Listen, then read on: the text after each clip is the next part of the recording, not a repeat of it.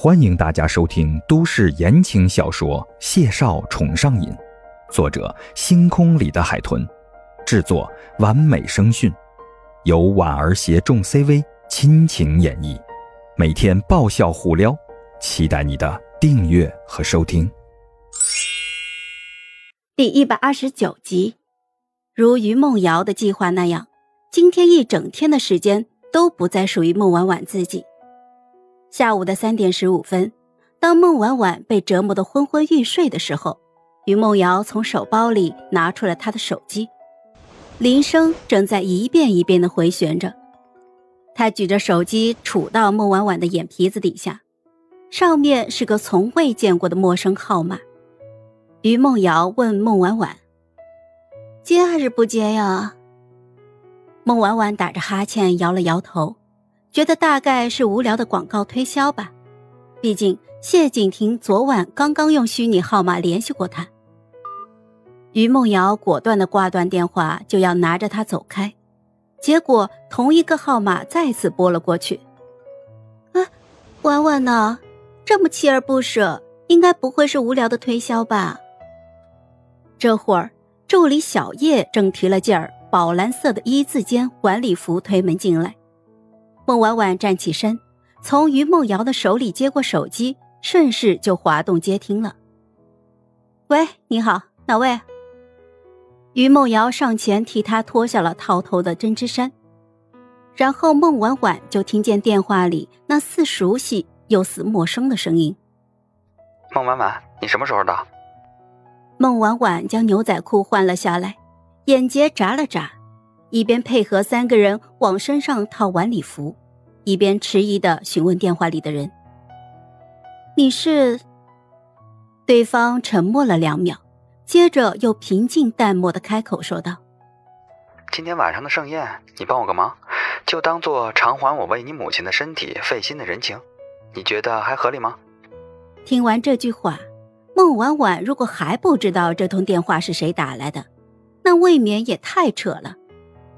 不过，现在也挺扯的，叶慕辰居然有他的电话号码，还主动给他打电话要求帮忙。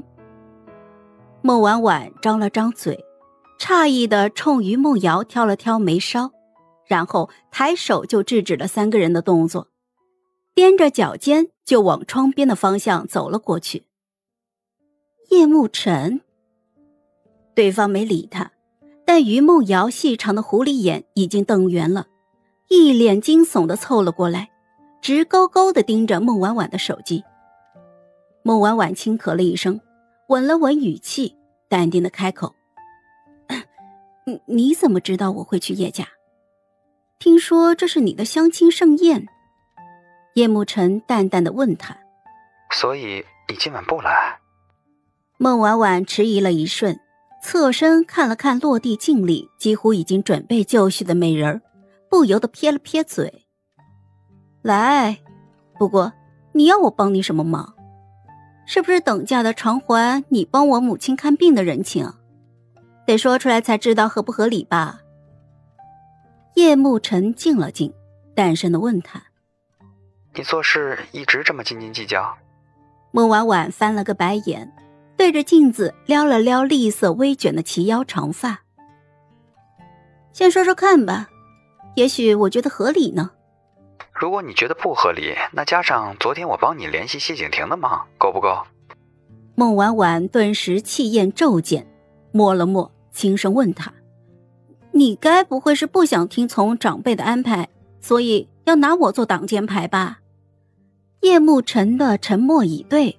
令孟婉婉又惊又疑，当即就果断的自问自答似的回绝了。当着整个 C 市的面，谁不认识你，谁又不认识我呀？你要坏我名声，那不能够。我还要嫁给谢景亭呢，是哥妻不能欺，你懂不懂？要别人帮忙吧，这个忙我帮不了。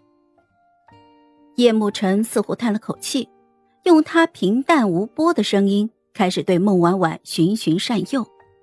年轻的女人，我只认识你一个，何况你欠我人情，不是吗？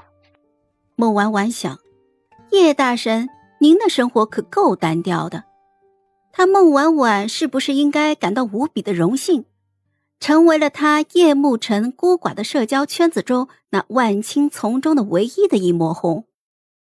没听到他的回答，叶慕辰继续循循善诱道：“就算你不想认账也没关系，我既然管了你母亲的身体，也不会半途而废。算我打扰了。哦，顺便告诉你，这是我的私人电话。”不过今天以后，你不管多着急，最好都千万不要打，因为我不太想再做你跟谢景婷的传话筒。这事儿其实挺麻烦。嗨，我是婉儿，本集甜到你了吗？点赞评论之后，我们继续收听下集吧。